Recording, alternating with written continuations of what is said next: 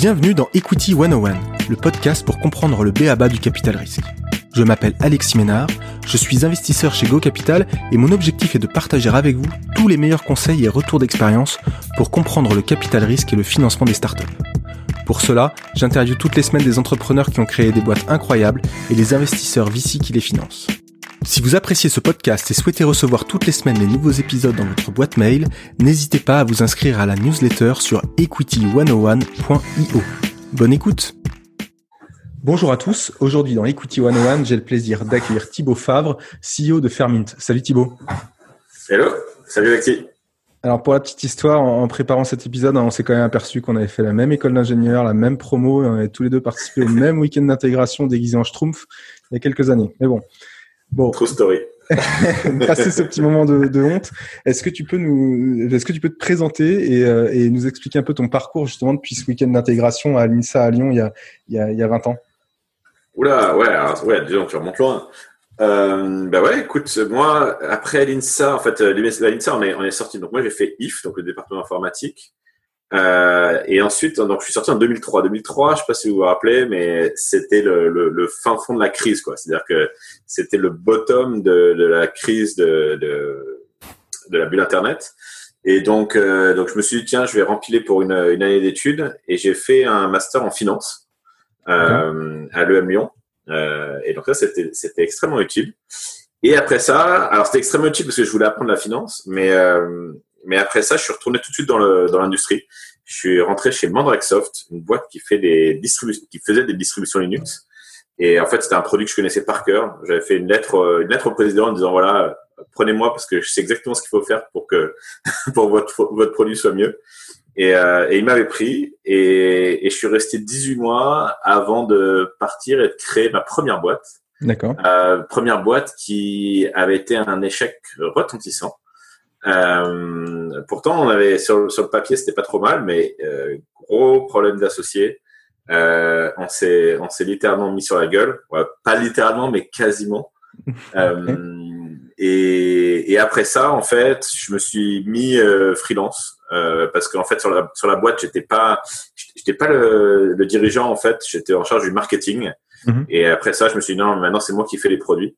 Et donc, je me suis mis freelance pour vraiment me remettre à, à coder. Et, euh, et, donc, je me suis refait une santé financière en étant freelance. Et suite à ça, j'ai lancé All My Apps avec un, bah, avec un collègue de l'INSA d'ailleurs. Euh, on a lancé tous les deux, Arnaud Coulondre et moi, on a lancé All My Apps. Donc, c'était en deux, fin 2008 et ouais, fin 2008, début 2009. Et All My Apps, donc c'est le premier App Store pour PC. Et puis on a, euh, au bout de, au bout d'un an, on a levé euh, un million d'euros à l'époque euh, pour développer le Maps, qui à, l'époque c'était pour un produit B2C en France, c'était beaucoup. Euh, et voilà, et donc bah, All My Apps, on a, c'était c'est c'est une histoire longue en soi, donc je vais je vais je vais, peut-être pas toute la faire, mais grosso modo on a monté la boîte jusqu'on a eu jusqu'à 3 millions de, de utilisateurs euh, actifs mensuels, monthly active user. Je suis désolé, à chaque fois, je vais essayer, je vais avoir des anglicismes un peu partout. Hein, je m'excuse. Non, mais t'inquiète, si, ça, si ça passe pas, je te le dirai. Ok, ça marche. Et, et ouais, donc on a mis la boîte profitable. Euh, avant que Google nous ramasse la gueule, euh, c'était en, ça c'était, je me rappelle encore, c'était le 4 septembre 2013. Je me réveille et on a perdu euh, genre 80% de notre trafic du jour au lendemain. Et donc suite à ça, c'était un peu la crise. On s'est battu pour remettre la boîte à flot et on a vendu la boîte euh, dans la foulée en 2014 à un partenaire, euh, une boîte israélienne qui est, qui est aujourd'hui une billion de la compagnie d'ailleurs. Donc ça, c'était. Mais je vais, je vais juste te poser une question sur, sur ce sujet-là parce que, euh, comme tu as dit, hein, tu, enfin, parcours euh, super intéressant parce que tu as, un peu de tout dedans. Hein, euh, et tu me disais, tu as, levé notamment, je crois que je regardais, tu as levé auprès d'Elaya Capital hein, euh, ton million de. Et euh, d'ailleurs, ça me fait penser. Enfin, il y a, j'ai fait un épisode avec Xavier Lazarus, c'est numéro 2 du podcast euh, qui parle de valorisation, qui est un, des basiques, euh, à mon avis, à écouter sur le sujet. Euh, donc, des acteurs reconnus et, et un, super investisseur. Euh, et du coup, tu disais, il y a eu pas mal de hauts et de bas, mais qu'est-ce que finalement, qu'est-ce que tu en retiens de tout ça? Qu'est-ce que tu as appris Tu es ressorti avec quoi? Parce que il y a, y, a, un côté un peu hardcore dans ton dans, dans l'aventure. Euh, t'en as ressorti quoi? En fait, ouais, alors il y a des leçons, j'en ai, euh, j'en ai des, j'en ai des milliers. Mais alors attends, si je devais ressortir quelque chose, je pense que je pense que l'erreur, une des erreurs qu'on a faites, mais bon, c'est, alors ça c'était une erreur, je dirais aujourd'hui, je pense que plus personne la ferait, mais à l'époque c'était encore, c'était encore jeune, c'est qu'on a commencé à investir en marketing avant d'avoir vraiment un product market fit. ça, ça nous a fait perdre beaucoup d'argent. Euh, donc ça c'est voilà, ça c'était à l'époque il n'y avait pas encore autant de littérature euh, sur le sur le sujet, donc on a on a appris en marchant. Euh, non, je pense qu'après le, le, le gros le gros truc c'est quand il y a plus d'argent il y a plus de stratégie quoi. Et ça c'est vraiment un truc qui m'a marqué, c'est-à-dire que vraiment il faut quand on lève des fonds si vous levez des fonds demain, là, tous ceux qui, qui nous écoutent, euh, voilà, si vous levez, euh, disons, un million, budgétez 500K budgétez que vous avez levé 500K. Et les, les 500 autres euh, vous serviront en cas de coup dur ou en cas de... Parce que le problème, c'est que All My App, c'est l'histoire d'une boîte qui euh, s'est bien développée et, et allée très vite. Mais à un moment, on on a, on a glissé sur un, sur un savon. Et ce savon, ça s'appelait l'App Store dans, dans, alors à l'époque, c'était quoi? C'était le, euh, c'était la, la, prochaine version de Windows, je me rappelle plus quelle version c'était, mais qui, Windows a annoncé qu'il y aurait un App Store. Ben, Windows, 10, Windows 10, Windows, Microsoft qui annonce qu'il y aurait un App dans Windows 10. Et on était en pleine levée de fonds à ce moment-là. Et donc ça, ça nous a, ça nous a vraiment ramassé notre levée de fonds. Et, et là, ben, il y avait plus de matelas de, de, il y avait plus de matelas de sauvetage. On avait déjà, on était déjà short, en cash. Et à partir du moment où il n'y a plus de cash, il n'y a plus de stratégie, parce que la seule stratégie, c'est de faire de l'argent. Et faire de l'argent, c'est pas une stratégie. Et donc, euh, et donc ouais, donc ça, ça m'a, ça m'a beaucoup marqué. Et, euh, et aussi, ouais, en fait, sur, le sur le timing, je pense que My Apps, en fait, à partir du moment où on a euh, raté cette marche qui était notre, notre, deuxième levée de fonds, donc notre série A, euh, on a commencé à courir après le après le temps. Et en fait, la vague est passée euh, en dessous de nous. C'est-à-dire que quand on a démarré le Buy on était, on était pas mal en termes de vague. C'est-à-dire que les App Store, ça prenait, ça prenait bien. Il y avait, il y avait une demande. Mais euh, en fait, tout le temps qu'on a perdu à essayer de, de faire de l'argent ensuite, ça nous a, ça nous a, on était hors marché après. On était hors marché. C'est pour ça qu'en 2014, euh, il a, on a pris la décision de vendre la boîte parce que c'était clairement la, la vague était passée en dessous de nous. Et, euh, et donc cette histoire de vague, c'est vachement important parce que parce que mine de rien, euh, ouais, on n'arrive pas, on peut pas lutter tout seul pour créer un marché. Quand on quand on dit mm-hmm. ouais, moi je vais créer un marché et tout, ouais, c'est c'est c'est vrai, c'est bien, mais en fait on peut pas le faire euh, tout seul, ou alors euh, ou alors il faut être financé euh, genre extrêmement massivement et un million d'euros c'est c'est pas assez pour créer un marché. Donc en fait il faut toujours prendre des vagues et, donc ouais, sur All My Apps, on était un peu tard. La vague, on l'a pris un peu tard pour ceux que, pour les amis surfeurs qui nous écoutent. Quand vous prenez une vague un peu tard, ça veut dire que vous ramez comme un comme un dératé pour essayer de la rattraper. Ouais, non, mais, mais c'est rare, c'est rare que vous arriviez à la prendre. Donc, ton, image est, ton image est la bonne parce que as, donc moi ce que je retiens, hein, c'est, enfin, que deux, deux points que, que je trouve hyper pertinents, c'est un, euh, le time to market et deux, euh, euh quand t'as plus de cash, t'as plus de stratégie. Je pense que c'est quand tu le dis comme ça, c'est suffisamment clair. Euh, c'est-à-dire que t'as plus d'options quoi. Euh, t'as plus d'options et, et, je pense que c'est euh, c'est hyper important. Euh, merci pour pour pour ce point-là parce que c'est moi c'est comme ça que je t'ai je t'ai finalement euh, vu dans mon radar. C'était avec All My Apps en de, effectivement 2010 2012 et après ça j'ai continué à te suivre et t'es parti dans la politique. Ouais. Donc qu'est-ce que c'est la primaire.org alors?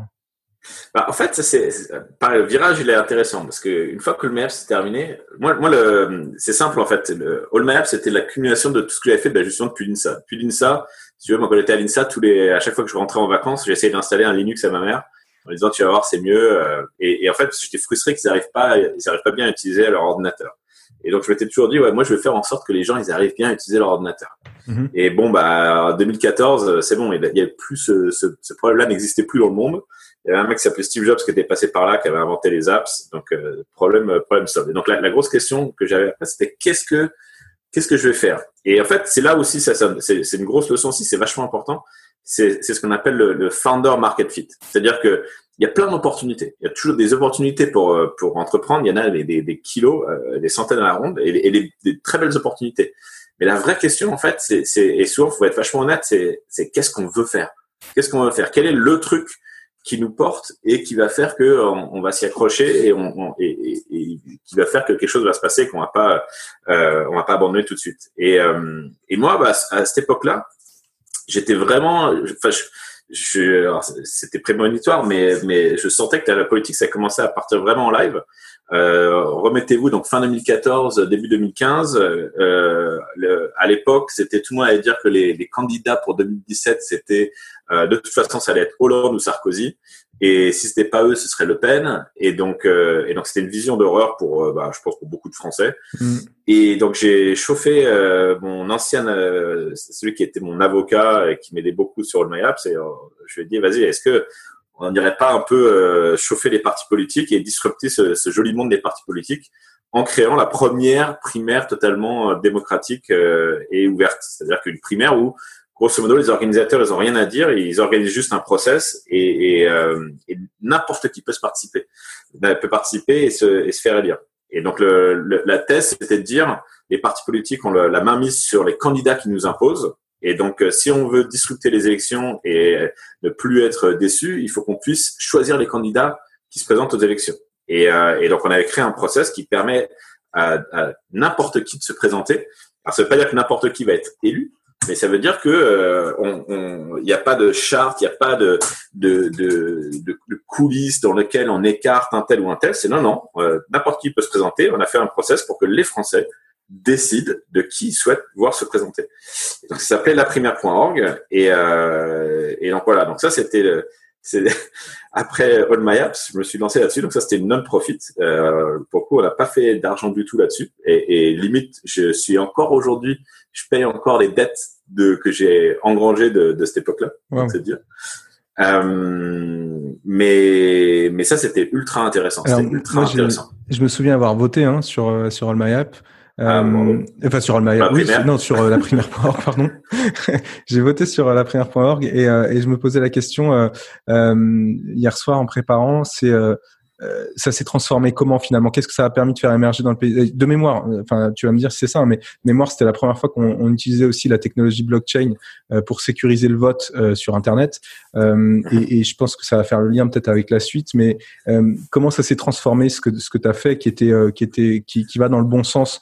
En tout cas, moi, je pense que ça va dans le bon sens et la démocratisation et puis d'ouvrir au maximum, notamment la partie la partie politique sur sur les citoyens. Comment aujourd'hui ça, ça, ça, ça se transforme dans dans le, paysage politique actuel alors, bah, ça se transforme de, plusieurs manières. Euh, donc déjà, rien que en fait, on a beaucoup innové à beaucoup de, niveaux sur la primaire, et, euh, rien qu'au système, de vote qu'on avait utilisé, qui s'appelle le jugement majoritaire.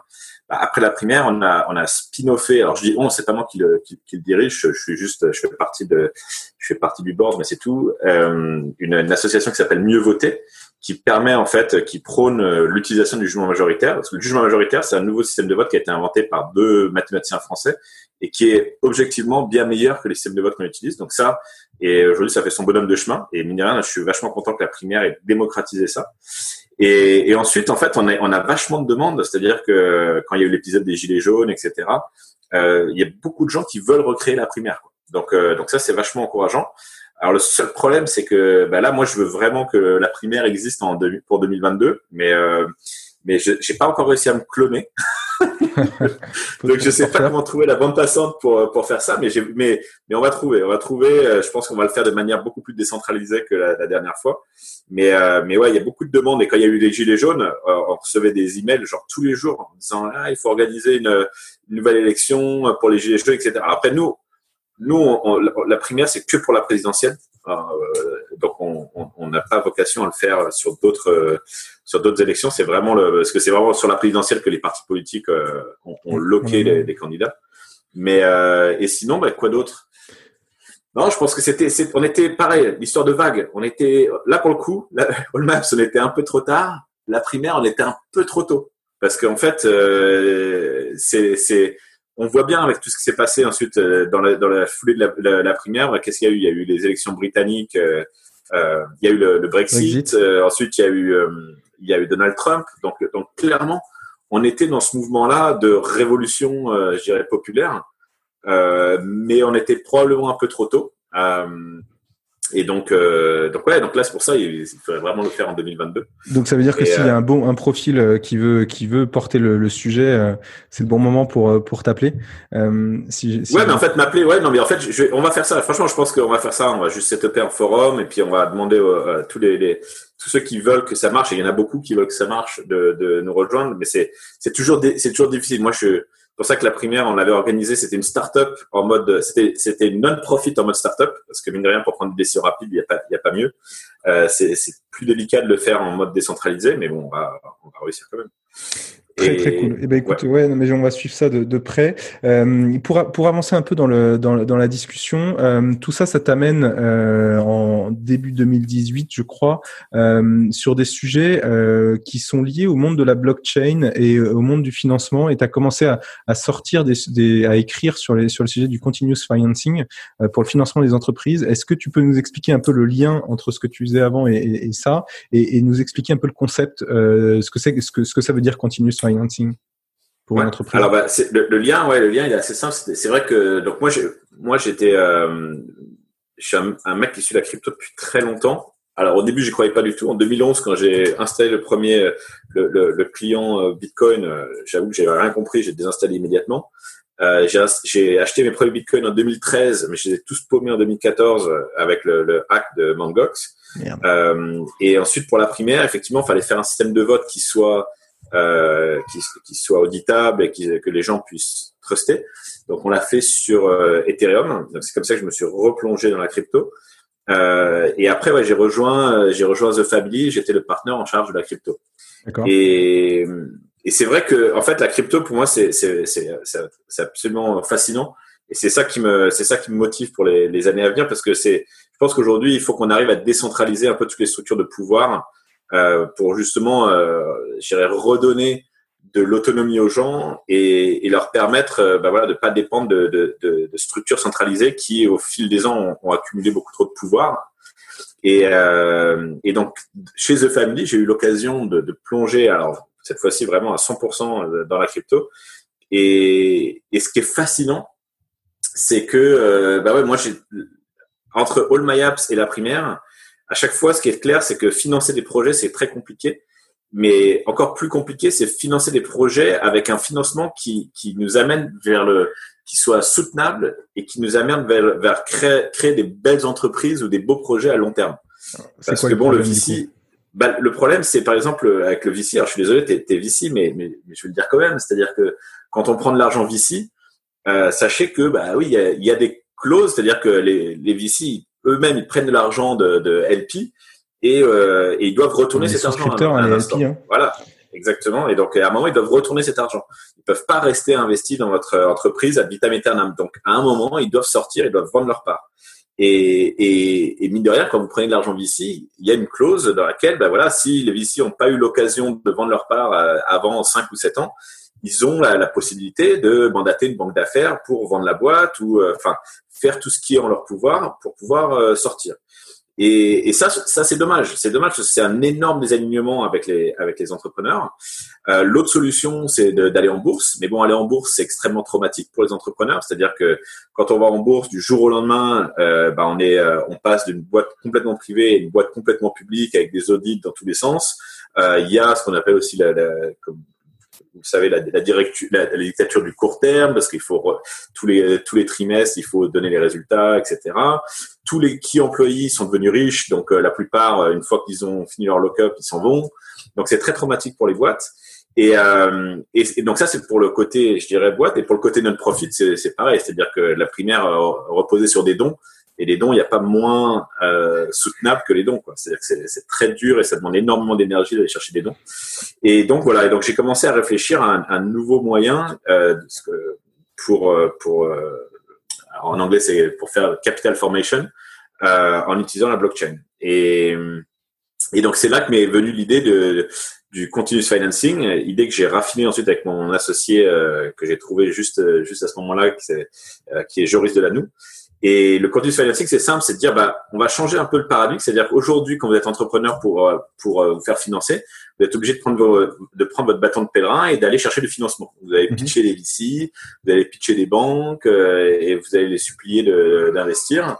Dans le meilleur des cas, vous suppliez pas parce que votre boîte marche tellement bien qu'ils veulent investir, mais bon, dans la plupart des cas, c'est quand même l'opposé. Euh, et, et, en fait, là, le, le continuous funding, l'idée, c'est de dire, on va pas faire ça. Ce qu'on va faire, c'est, on va faire en sorte que n'importe qui, à n'importe quel moment, puisse venir investir dans votre société euh, directement depuis votre site web. Et c'est-à-dire que, et ça, c'est vraiment une révolution. C'est-à-dire qu'aujourd'hui, c'est pas possible parce qu'aujourd'hui, à chaque fois qu'il y a du financement, c'est toujours des, ce qu'on appelle des, des, des, des rounds of financing, c'est-à-dire que ben voilà, vous êtes enlevé de fonds, vous n'êtes pas enlevé de fonds, c'est-à-dire que vous pouvez pas lever de l'argent si vous n'êtes pas enlevé de fonds. Vous pouvez pas vous permettre d'être enlevé de fonds tout le temps parce que ça prend énormément de temps et ça vous défocus du business. Le crowdfunding, c'est pareil, c'est-à-dire que vous pouvez faire une campagne de crowdfunding, mais quand vous faites une campagne de crowdfunding, bah, les gens, ils ont 30 jours, 60 jours pour investir et euh, il faut qu'ils se, faut qu'ils se dépêchent. Ils sont hors de la fenêtre, euh, ils peuvent pas investir. Le continuous financing, ça permet de dire non, non, mais maintenant, partir d'aujourd'hui, j'ai un bouton Invest Now sur mon site web ou dans mon app ou n'importe où. Et n'importe qui qui croit en mon produit, qui aime mon produit, qui, qui aime ce que je fais, qui croit dans la vision que je développe, peut venir investir à n'importe quel moment. Alors qu'est-ce que ça, change dans le, dans le désignement dont tu parlais, entre les, les horizons notamment d'investissement Qu'est-ce que ça change le continuous financing sur ça? Comment ça rééquilibre les choses? Eh bien, ça rééquilibre les choses parce que, en fait, donc il y a, il y a plusieurs, y a plusieurs trucs. Déjà, qui va vous financer avec le continuous financing Donc, euh, bah, les VC peuvent vous financer, mais surtout vos clients. Les clients, tous les, tous les gens, tous les stakeholders, tous les, business angels qui sont maîtres de leur propre argent, qui croient en vous, euh, vont, vont pouvoir venir vous financer directement, chose qui est très difficile sinon. Et, et donc eux, c'est que des stakeholders qui sont extrêmement long terme. Et en plus, il se trouve que la, avec la, révolution digitale, maintenant, la valeur de, de, des entreprises online, la plupart, de, la plupart du temps, la valeur est créée par les stakeholders et non plus uniquement par les employés. Donc, c'est vachement important de pouvoir euh, euh inciter tous vos stakeholders à venir euh, devenir en fait actionnaires de votre de votre société. Euh, mais plus que ça, euh, le continuous financing offre aussi de la liquidité. Et ça, c'est le deuxième gros, gros problème. C'est-à-dire que la liquidité, c'est, ça veut dire offre un moyen à un moment de vendre ses parts. Le, le gros problème aujourd'hui avec les, le, crowdfunding et, et en général, c'est que bah, c'est facile d'investir, c'est pas facile de vendre. Et, et ça, c'est un énorme souci. Et aujourd'hui, le, donc le continuous financing résout ça parce que en fait, euh, euh, le continuous financing offre une, un moyen à moyen terme de vendre euh, ses, ses, ses, actions, ses instruments financiers. Et, euh, et donc ça, c'est vraiment nouveau et c'est ça aussi qui rend l'investissement beaucoup plus grand public parce que autant euh, des VC comme toi, bah, vous pouvez investir sur des, des, des horizons à, à 7-10 ans euh, et sans avoir de liquidité, autant je dirais des, des, gens normaux, euh, généralement, bah, à un moment, ils veulent acheter une voiture, ils veulent acheter une maison, euh, ils se marient, euh, ils ont un enfant et ils ont envie de pouvoir vendre. Quoi. Et donc, euh, et donc l'equity, c'est pas, c'est pas pratique pour ça. Et donc, c'est ce que vous faites avec Fermint, c'est-à-dire que vous proposez finalement avec Fermint une solution, enfin, un nouveau mode de financement aux, aux entreprises euh, pour rentrer dans ce concept de continuous financing. Euh, mais euh, néanmoins, euh, comment, alors, juste un, un, un, point, un point quand même important parce que tu dis, bah ouais, mais on, on, peut rendre finalement avec avec ce mode de financement là, on peut être, on peut être liquide quand on veut. Bah, c'est facile à dire, mais comment comment tu comment tu le rends concret ce, sujet-là, ce sujet de liquidité immédiate? Alors c'est bah c'est là où la, blockchain euh, est, magique, c'est-à-dire que la blockchain a, permet des choses aujourd'hui qui n'étaient pas possibles avant. Et, je, vais être très concret, c'est-à-dire que aujourd'hui, la manière euh, quand vous voyez la bourse, la bourse ça marche avec ce qu'on appelle des order books, euh, des order books. Donc je sais pas comment c'est en français. Euh, des, des, Ouais, je le retrouverai, je le mettrai dans le. Ouais. euh, mais grosso modo, grosso modo, c'est le commerce que depuis la, nuit des, depuis, depuis la nuit des temps, si vous voulez vendre quelque chose, il vous faut un acheteur en face. Et si vous voulez acheter quelque chose, il vous faut un vendeur en face. Et, euh, et donc ça, c'est ça qui fait que si jamais vous êtes une entreprise et que vous allez en bourse, si vous n'êtes pas, si vous n'êtes pas une entreprise très connue, et qu'il y a peu de volume en fait qui est qui est tradé pour votre boîte, en fait c'est là où on dit que vous n'aurez pas de liquidité. C'est-à-dire que vous avez beau être coté en bourse, si vous voulez vendre des actions et qu'il n'y a pas d'acheteur en face, euh, eh ben soit vous n'allez pas pouvoir vendre, soit quand vous allez vendre, ça va faire s'écrouler le cours de bourse. Et donc euh, et donc en fait là là, là où la blockchain apporte de, de vraies nouveautés, c'est que il y a de, de il y a un nouveau concept qui s'appelle les Automated Market Making Mechanism, euh, qui grosso modo permet de trader non plus contre un être humain, mais de trader contre un smart contract. D'accord? Donc c'est-à-dire que euh, si je, le plus gros exemple pour ceux qui sont un peu dans la crypto, c'est Uniswap aujourd'hui.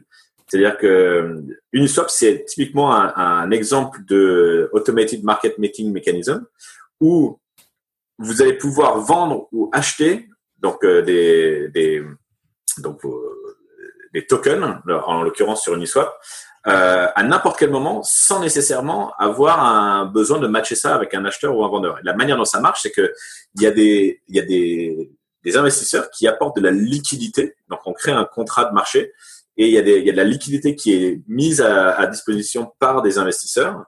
Et en fait, cette liquidité, donc, elle est rémunérée parce qu'à chaque fois qu'il va y avoir des, des, des, ordres qui vont être exécutés, il va y avoir un petit, euh, une petite fee qui va être euh, donnée en fait à ceux qui apportent de la liquidité. Et en fait, les, les traders vont trader non pas l'un contre l'autre, mais ils vont trader contre cette liquidité. Donc c'est un peu théorique euh, dit comme ça, mais les bénéfices ils sont clairs, c'est-à-dire que n'importe quel ordre est, devient instantané. Et s'il y a assez de liquidité dans les contrats, ça crée, ça, ça veut dire que le, il y aura pas énormément de volatilité sur, le, sur, les, sur les variations de prix. C'est-à-dire que euh, ouais, je ne veux pas rentrer trop. Non, mais donc c'est c'est pas lié à, à, l'entreprise que tu finances en tant que telle. Du coup, c'est lié à un ensemble euh, de liquidités qui est, qui est global. Alors c'est c'est quand même lié à l'entreprise en tant que telle, mais mais disons que l'entreprise en tant que telle, elle a moyen et c'est c'est là où Fermint euh, apporte sa valeur ajoutée, c'est-à-dire qu'elle a moyen de créer un second marché dans lequel même s'il n'y a pas un volume de trading euh, monstrueux, les gens, je dirais les investisseurs, vont pouvoir bénéficier d'une liquidité euh, certaine, immédiate et, euh, et, et chose qui n'était pas possible, euh, qui n'était pas possible avant. Et après, il n'y a pas de magie, c'est-à-dire que si la boîte euh, ne, ne, fonctionne pas bien et si la boîte, euh, je dirais, euh, ouais, ne, ne, tourne pas bien, bon, bah, il y a beau avoir de la liquidité, le prix, le prix de, de l'action va chuter, d'accord? Euh, donc ça, c'est pas un miracle. Le fait qu'il y ait de la liquidité, c'est pas un miracle pour maintenir le cours de bourse. C'est juste de dire, si vous voulez vendre, vous pourrez vendre. J'ai deux questions qui sont euh, finalement comment euh, euh, tu parles de, de, tes actions, mais est-ce que tu deviens actionnaire quand tu finances une boîte par Fairmint Ça c'est ma première question. Et, et, comment mon investissement il prend ou il perd de la valeur finalement en fonction de la performance? Est-ce que tu peux nous expliquer ces deux points-là Ouais, alors donc aujourd'hui sur sur Fermint, on est euh, on fait donc du continuous financing. Donc pour faire du continuous financing, on aide les boîtes à faire donc ce qu'on appelle des continuous securities offering, euh, donc des CSO. Et, euh, et donc la CSO aujourd'hui, elle est basée sur les revenus futurs. C'est-à-dire que euh, par exemple Fermint, nous on a lancé notre propre continuous securities offering. Et, et ce qu'on dit, c'est on dit ben voilà, on va on va utiliser 10% des futurs revenus de Fermint. Et en fait, les investisseurs vont pouvoir acheter en fait une, euh, un, un stake, donc euh, un, une part de ces 10% de futurs revenus de Fermint. Et, pas donc la question, de ses actions. Hein. C'est pas une part de ses actions. C'est pas une part de ses actions. Donc on n'est pas directement actionnaire, mais en tout cas on a une exposition sur le succès financier futur de, de la boîte. Et donc en l'occurrence ici de, de Fermint. Et donc la question qui est posée aux, aux investisseurs, c'est de dire combien vous pensez que 10% des futurs revenus de Fermint représentent.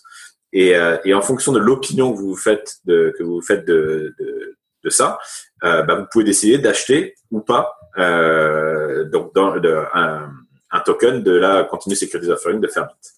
Et voilà, donc, donc on parle, contrairement aux tokens dont on entend parler, euh, je dirais sur les ICO, etc., où il n'y a pas de, elles sont, elles sont pas de valeur tangible. Ici, c'est vraiment, en, aux US, on appelle ça une security, donc c'est un instrument financier. Et c'est-à-dire que ce que vous achetez, c'est vraiment backé par euh, des, donc en l'occurrence ici les revenus de la boîte. Et donc euh, plus la boîte, plus Fermine va faire des revenus, plus en fait ça va faire apprécier le cours du token que vous achetez. J'ai une question du coup. Euh, qui, la, la, question que je me posais, c'est la question de la, de la, transparence et du partage d'informations avec les investisseurs, parce que tu, tu l'as dit, euh, les, les, investisseurs sont pas actionnaires de la boîte. Il y a aucune, enfin, de ce que j'ai compris, il n'y a pas d'obligation de la société à, à rendre des comptes, et, et pourtant l'obligation de diffusion d'informations, enfin la transparence sur les marchés, elle, elle quand même, elle, elle est, elle est saine, c'est-à-dire qu'elle évite la symétrie d'informations. Euh, et, et comment tu regardes ce sujet-là?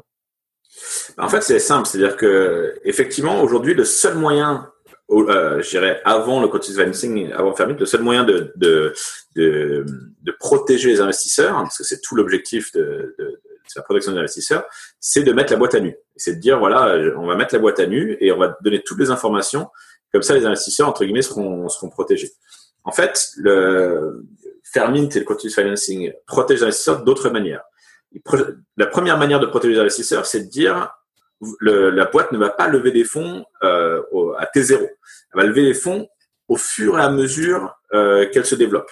C'est-à-dire que c'est contrairement à une IPO ou à une levée de fonds où vous recevez immédiatement euh, euh, X millions d'euros. Là, vous allez plus vous allez vous développer, plus vous allez créer de la confiance avec vos avec les, investisseurs et plus vous avez levé des fonds. Donc, euh, donc déjà le, le premier la, la, le premier niveau de, de sécurité, c'est que la boîte ne va pas recevoir euh, euh, une grosse somme d'argent à T0 et ensuite elle peut faire ce qu'elle veut. C'est non, elle a besoin de se prouver et de montrer qu'elle exécute bien au fur et à mesure de temps. Mmh. Le deuxième niveau de sécurité, c'est que en fait, j'ai dit que c'était basé sur les revenus, donc sur les futurs revenus de Fermit. Et en fait, donc euh, si je prends l'exemple de Fermit, donc nous c'est 10% des futurs revenus de Fermit et à chaque fois, en fait, tous les trimestres, on prend 10% de nos revenus réalisés et en fait, on les met dans un compte escroc et ce compte escroc, en fait, il fournit une liquidité de dernier recours aux investisseurs. C'est-à-dire que à n'importe quel moment, un investisseur peut décider de vendre. Et si, imaginons sur le second marché, si le second marché c'est une catastrophe et en fait plus personne ne croit dans la boîte, euh, et ben le, les investisseurs peuvent quand même vendre et ils vont vendre contre cette réserve euh, qui a été accumulée, qui est qui, a été créée avec les, les revenus de, de. Donc quand tu parles de, euh, de, de, de compte d'escroc, c'est une sorte de dépôt, hein c'est ça? C'est un, dépôt, voilà. C'est c'est dans le smart contract, donc c'est pour ça que c'est c'est c'est pas contrôlé par Fermit. Mais à partir du moment où on contribue nos revenus, euh, ces revenus euh, appartiennent entre guillemets aux investisseurs. Et euh, et donc voilà. Donc c'est plus Fermit croit ses revenus, plus cette réserve qui est euh, qui est créée avec nos revenus augmente, et plus cette réserve offre un prix de rédemption aux investisseurs mmh, qui est mmh. élevé. Donc tu as à la fois cette sécurité finalement en, cas de en cas de voilà de, de scénario un peu catastrophe et puis tu as cette, cette, cette le concept de continuité qui dit que finalement comme tu investis au fil de l'eau euh, bah tu as une lecture sur l'exécution de la société et c'est pas un pari sur l'avenir, c'est plutôt un euh, voilà un, une, une, un financement au, fil au fil du développement de la société euh, qui alimente la valeur de la société. C'est comme ça qu'il faut le comprendre? Exactement, exactement. et donc c'est. Ouais. Mais ça veut dire, excuse-moi, du coup, ça veut dire que le, le, le, type de société qui sont éligibles à ce type de financement, il est particulier. C'est-à-dire qu'on peut pas, on parle pas d'amorçage, on parle pas de, de, de, boîtes qui ont pas de revenus, on parle pas de boîtes qui ont de la R&D à faire. Euh, c'est quoi ça, ça, correspond à quel type de, de, société, quel type de business model, quel type de alors, c'est effectivement, c'est des sociétés. Donc, c'est des sociétés déjà qui font des revenus. C'est-à-dire que nous, aujourd'hui, on s'adresse à des sociétés qui sont en croissance, donc qui font des revenus, qui ont un modèle, euh, qui ont un modèle économique euh, prouvé et qui sont en croissance. Donc ça, c'est le, le, premier point. Ensuite, ce sont des, des, sociétés dont la valeur de leur equity est proche, je dirais corrélée de manière forte à la génération des revenus qu'ils font. C'est-à-dire que, par exemple, c'est le, le, le financing tel qu'il est fait aujourd'hui, il est il n'est pas applicable à une boîte dont le, je dirais, la valeur de l'equity serait euh, euh, corrélé au nombre d'utilisateurs qu'ils ont. Si vous êtes euh, si vous êtes Instagram par exemple, vous créez un, un Instagram, le côté financing marche pas très bien parce que la valeur d'Instagram est complètement décorrélée euh, des du moins début hein, euh, des revenus qui euh, des revenus qu'ils font. pareil, si vous êtes sur un play R&D vous créez des, des brevets et donc votre but c'est de valoriser la boîte par son IP et non pas par ses revenus, euh, c'est pas forcément un bon euh, le côté financing n'est pas forcément un bon moyen. Le côté financing c'est vraiment pour les boîtes qui génèrent du revenu et, euh, et voilà et, qui sont en croissance. Après, je, je, je vais dire aussi là-dessus, on est en train de travailler donc c'est vrai qu'aujourd'hui ça, ça, ça veut dire que c'est pas un, on ne target pas le early stage. Après, on est en train de travailler justement, ça c'est la première itération. Donc la première itération de Fermit et du côté financing, c'est basé sur les futurs revenus on est en train de travailler à d'autres mécanismes qui vont permettre à d'autres types de boîtes de se financer via du continuous financing. Mais ça, c'est. Et est-ce que, euh, je crois, du coup, j'ai bien compris. Donc, globalement, si je retiens quelque chose, c'est que les boîtes qui sont euh, notamment euh, euh, donc en traction avec du chiffre d'affaires, notamment, j'imagine que les, les des boîtes avec du, du, des modèles SaaS doivent très bien rentrer dans ce dans ce type de, de financement parce que tu as, as, une prédictibilité du, du revenu qui qui, est, qui doit mm-hmm. être agréable à regarder sur ce type de financement. comment ce, comment ce continuous financing? Il est compatible avec des, des financements classiques en dette, en equity, tels que nous, par exemple, on peut le faire euh, chez GoCap en, en. Est-ce que c'est compatible? Est-ce que ça fait peur aux, aux, aux acteurs au fond un peu classiques, par exemple? Est-ce que c'est des sujets que vous avez as déjà abordés? Ouais, tout à fait. Alors non, c'est entièrement compatible. C'est vraiment additif. Si tu veux, la, grosse différence entre tous les financements actuels disponibles pour une entreprise et le continuous financing, c'est que le continuous financing, il est inclusif. C'est-à-dire que c'est vraiment le, le continuous financing, c'est vraiment le seul moyen euh, concret que vous avez en tant qu'entreprise aujourd'hui pour aligner tous les stakeholders, pour permettre à n'importe qui dans le monde de venir euh, investir dans votre dans votre société et donc d'aligner vos stakeholders au succès de votre boîte. Et donc ça, ça c'est vraiment le, le, le, le, facteur différenciant. Et si tu veux un, un, exemple, on a, on a pas mal de discussions avec, euh, avec des VC. Les VC, ils voient le continuous financing comme une sorte de, de venture debt crowdsourcé. C'est-à-dire que pour ceux qui sont familiers, la venture debt, c'est une fois que vous avez levé pas mal d'argent et que vous générez pas mal d'argent, vous pouvez aller voir une banque et la banque va vous donner en fait une, une, une dette, mais bon, c'est une dette qui est très chère et qui a ce qu'on appelle des, covenants euh, aussi. Euh, enfin, c'est une dette assez risquée. Euh, et donc le, le continuous financing permet de, c'est une sorte de, les VC voient ça comme une, venture debt crowdsourcée, euh, qui est donc beaucoup moins risquée et qui permet d'aligner tous les stakeholders au succès de, au succès de la boîte. Et donc, ça veut dire faut pas que vraiment... un choix. Ce que tu es en train de dire, c'est qu'on n'a pas besoin de faire un choix. Hein. Non, il y a pas. C'est pas. C'est pas. Est-ce que je fais euh, VC ou continuous financing C'est pas. Est-ce que je fais debt ou continuous financing C'est tout répond à des besoins différents. Euh, et aujourd'hui, si c'est clé pour votre boîte euh, de, euh, je dirais, d'aligner vos stakeholders au succès de votre boîte, le continuous financing euh, est vraiment la solution. Et, et, ça, c'est. Ouais. Mais je t'en prie, je t'en prie. Non, et, et je pense, c'est, je, je, reviens à la motivation de départ de Fermit. La motivation de départ de Fermit, c'est vraiment d'aller vers ce, vers ce nouveau capitalisme qui est non plus un, un, capitalisme shareholder centric comme on l'a vécu, je dirais depuis bah, depuis les années 80, depuis que je suis né, grosso modo. Et toi aussi, j'imagine. Ouais. euh, mais, mais mais vraiment de basculer maintenant vers un, un, un, capitalisme qui est beaucoup plus inclusif, qui permet vraiment à n'importe qui de euh, bah, voilà de, de, tirer les fruits de la valeur qu'il contribue à créer quoi. Euh, donc voilà, si vous avez si vous, si demain vous créez le futur Uber, euh, ben je, je parie ma chemise que si vous recréez la même, si vous utilisez la même méthodologie que Uber a, a utilisé, euh, vous allez perdre euh, si vous, si en face de vous vous avez un, un compétiteur qui lui euh, ben, aligne de manière très forte euh, ses drivers au succès, enfin ses, ses chauffeurs au succès de sa plateforme, parce que tous les chauffeurs vont, les meilleurs chauffeurs vont vouloir venir sur sa plateforme, euh, et, euh, et en fait ça c'est c'est vraiment la, la vision de Fermin, c'est de dire dans l'avenir, le plus gros avantage compétitif que vous allez pouvoir créer, c'est le fait d'aligner tous vos stakeholders au succès de votre boîte. Je trouve ça, ça, ça, crie un peu. Ouais, ouais, j'entends ça. On est, on est en famille, donc tout va bien. Euh, non, mais je trouve ça passionnant euh, comme, comme sujet. Donc, euh, merci Thibaut d'avoir, euh, d'avoir euh, essayé de, de, de, clarifier ces sujets qui sont pas forcément faciles d'accès. J'ai encore plein de questions, mais on arrive à la fin de l'interview. si peut-être une dernière question sur, euh, vous êtes en train finalement de créer, tu viens d'en parler, hein, une nouvelle catégorie de, de, de, de financement, euh, une nouvelle manière d'envisager de, le, financement des, sociétés. Euh, quels sont un peu les autres acteurs de l'écosystème euh, de, des alternatives au financement classique euh, dont Fermin fait, fait partie? C'est qui les acteurs du financement du futur? Est-ce que tu peux nous en citer quelques-uns qui sont en train d'émerger et qui ont peut-être le plus de potentiel selon toi? Ah, bah ça c'est une bonne colle. C'est une bonne colle parce que je vais je vais c'est tout ce qui m'excite aujourd'hui. Moi c'est c'est des choses qui sont extrêmement crypto. Ça se passe en, en crypto. Il y a il y a, il y a des, il y a des choses absolument fascinantes qui se passent en ce moment en crypto euh, pour euh, sur tout ce qui est capital formation. Euh, mais bon, c'est réservé. Le, le, le problème, c'est que c'est, c'est, c'est des initiatives qui aujourd'hui ne, n'atteignent pas le monde réel, quoi. C'est, c'est, des, c'est, des, c'est des initiatives crypto pour la crypto, quoi. Et, et, euh, et c'est pour Donc ça on que on est encore dans la science-fiction. Ouais, on est encore un peu dans la science-fiction et, et c'est là, c'est là où, où, nous on a voulu créer Fermit en disant bah voilà, nous on prend quelque chose en crypto qui marche, mais on va faire en sorte que n'importe qui euh, puisse l'utiliser et même des boîtes qui soient pas crypto et, et, et personne n'a besoin de connaître quoi que ce soit la crypto pour utiliser Fermint. Et je pense que ça c'est le c'est le c'est, le futur. Donc si vous voulez si vous voulez travailler sur ces sujets, si vous voulez créer des acteurs de financement du futur, je vous invite très fortement à vous à vous plonger dans la crypto parce que tout ce qui se passe en ce moment, c'est incroyable l'innovation qu'il y a en crypto. Et donc, il y a des opportunités, il y en a des, il y en a des milliers. Et, je, pense que c'est important de dire, de finir là-dessus, c'est de dire, il y a, c'est quoi la différence? Souvent, on me pose la question, c'est quoi la différence entre une fintech et, une boîte crypto?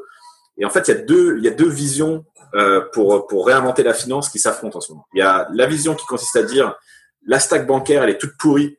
Et donc, euh, c'est lent, euh, c'est compliqué. Euh, et donc, on va créer une couche au-dessus de la stack bancaire qui va euh, faciliter, je dirais, les échanges d'argent, donc les paiements. Donc ça, c'est les Revolut, c'est les TransferWise, c'est toutes les fintechs qui déchirent aujourd'hui. Et à côté de ça, il y a la crypto. Et la crypto, elle dit non, mais en fait, le, ouais, la stack bancaire est toute pourrie. Donc en fait, on va la réinventer from scratch. Et, et donc forcément, les, les, services cool mettent plus de temps à, à émerger parce que bah, réinventer tout from scratch, ça, ça, ça, prend du temps.